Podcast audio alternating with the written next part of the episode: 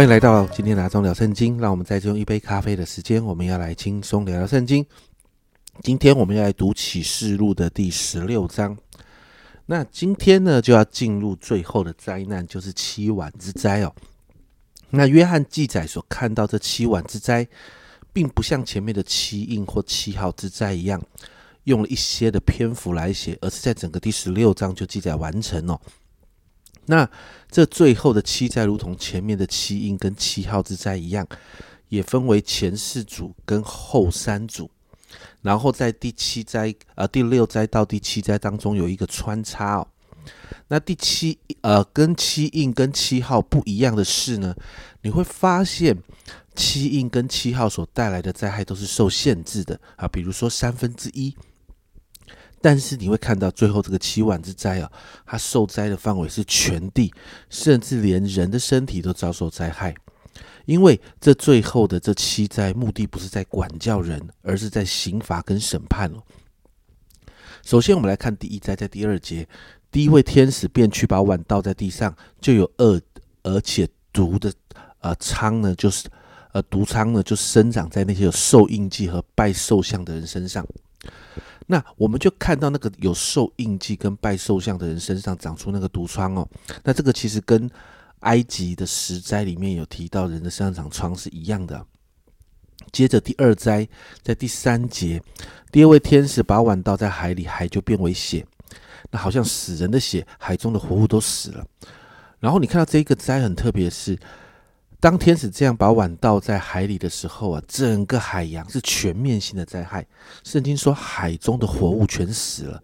家人们，你有没有想到？你有没有想过，如果海里头的的所有生物都死了，这是一个什么样的状况？非常严重的。再来第三灾在四到七节，第四节提到第三位天使把碗倒在江河和众水的泉源里，水就变成血了。上一个灾影响了海洋，而这一个灾影响了陆上江河和众水的泉源。你就发现第二和第三灾影响了整个世界的水资源。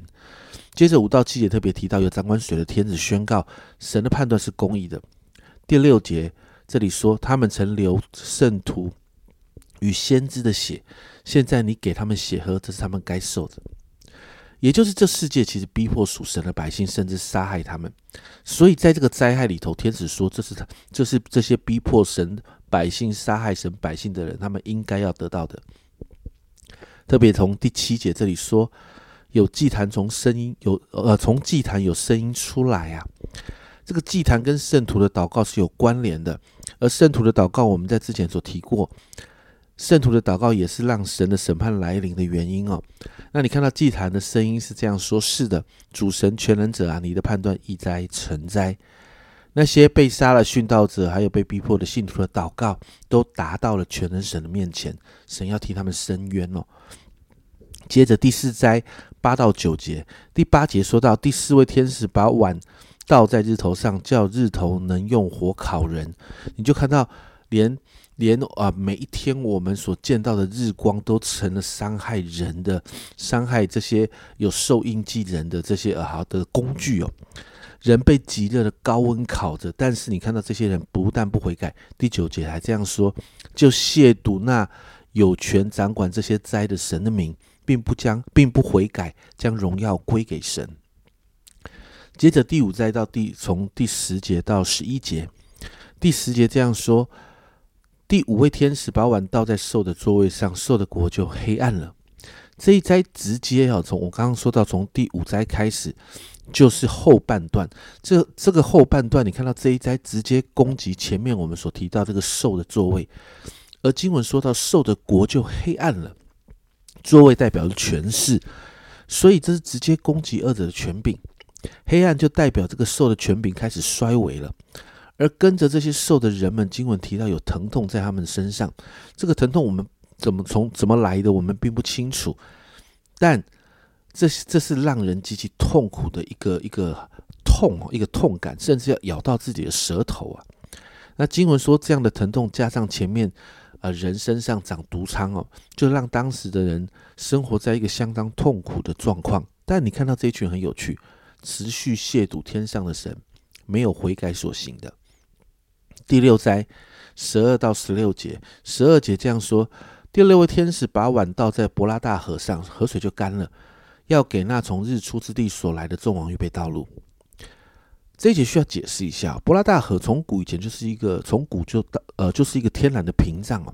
在当时波斯王古列要攻打巴比伦，这是实际上历史的记载，就是趁着伯拉大河干枯的时候攻打的。本来有一条河就是一个屏障嘛，那这个河干枯的时候，军队就好过河。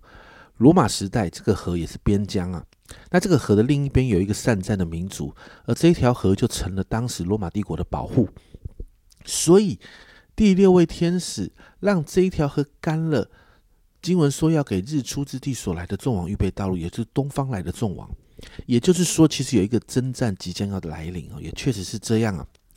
是三十四节，你就看到约翰提到他看到三个像青蛙一样污秽的灵啊，从龙啊、从兽还有假先知的口出来。经文说到他们是鬼魔的灵，他们为的是要带出战争。那旧约呢，其实也有同样的例子，有谎言的灵引诱了亚哈王上阵打仗。那这里的灵不是引诱一个人，而是引诱世界，叫众王征战。这些灵直接影响的是执政掌权者，而间接的影响整个世界。但很有趣的是，经文这样形容这个征战的那一天叫做什么？叫做神全能者的大日，代表。这个征战的日子，哈，就算是好像前面是二者的工作的跟作为，二者迷惑这些执政掌权的，这些所有的东西都还在神的掌握当中。这场征战发生在哈米哈米吉多顿这个地方啊。那其实很多人在讨论哈米吉多顿，甚至给这个征战给了一个名字叫做哈米吉多顿大战。那你会看到好莱坞啦。或者是呃一些末世的电影哦小说都会提到这个哈米吉多顿大战，那很多的讨论，但没有一个人能够确定这在什么地方。但是在这当中插入了一句话：十五节，看啊，我来像贼一样，那警醒看守衣服，免得赤身而行，叫人见他羞耻的有福了。这很像耶稣在福音书里面的口吻哦，提醒信徒那个大日来临的时候，信徒若没有准备好，必将蒙羞。而这个羞耻就好像神国以外的那些人一样。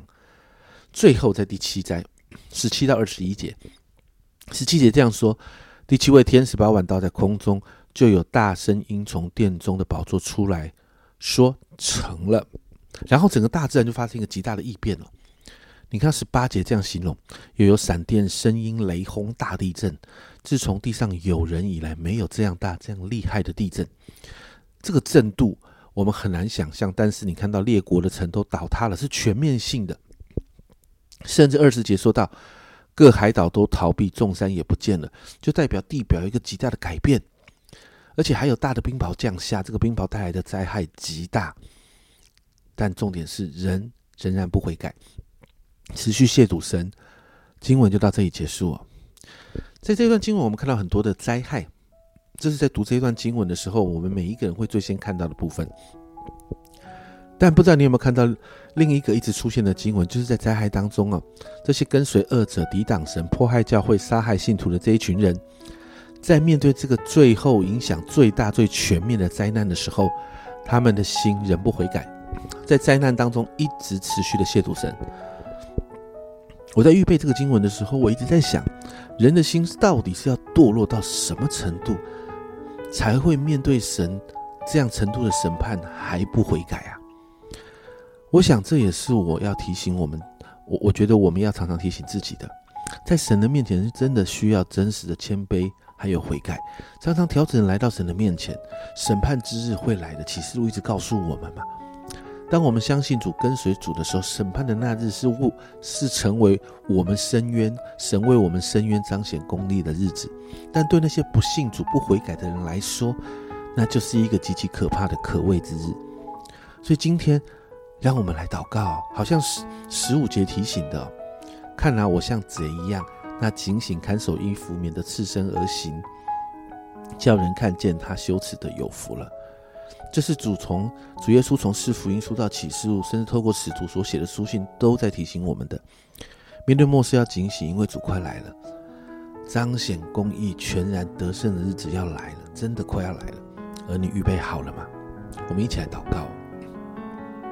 主啊，我们今天看到最大的灾难，主啊，这是一个全面性的，主啊，这是一个极其可怕的灾害，主啊，面对这七万之灾，但主我们看更看见的是，主啊，那个人心罪恶、邪恶到堕落到一个地步，在面对这些事情的时候，人不知道是神你的手在那里工作，人不知道需要悔改，主啊，他们人在那里亵渎，人在那里亵渎神。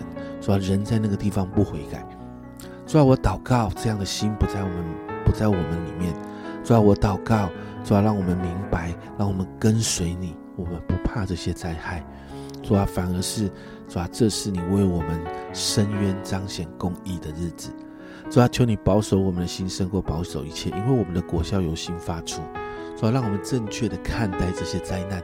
啊，主啊，让我们正确的明白，在启示录里面，这所有一切你掌权。好，让我们面对这样的灾难的时候，主啊，如同主啊，你你自己提醒的，使徒们提醒的，主啊，我们要警醒、祷告，好预备幕后的日子来临。主啊，让我们的心是预备好的，让我们像那个聪明的童女等候你的再来。谢谢主，这样祷告奉耶稣的名，阿门。家人们，今天我们谈到的是。最后最大的七晚之灾，真的是很可怕的末世灾难了。但别别忘了，我们跟随主的，我们这一群人是可以有平安的。是阿忠聊圣经今天的分享，阿忠聊圣经，我们明天见。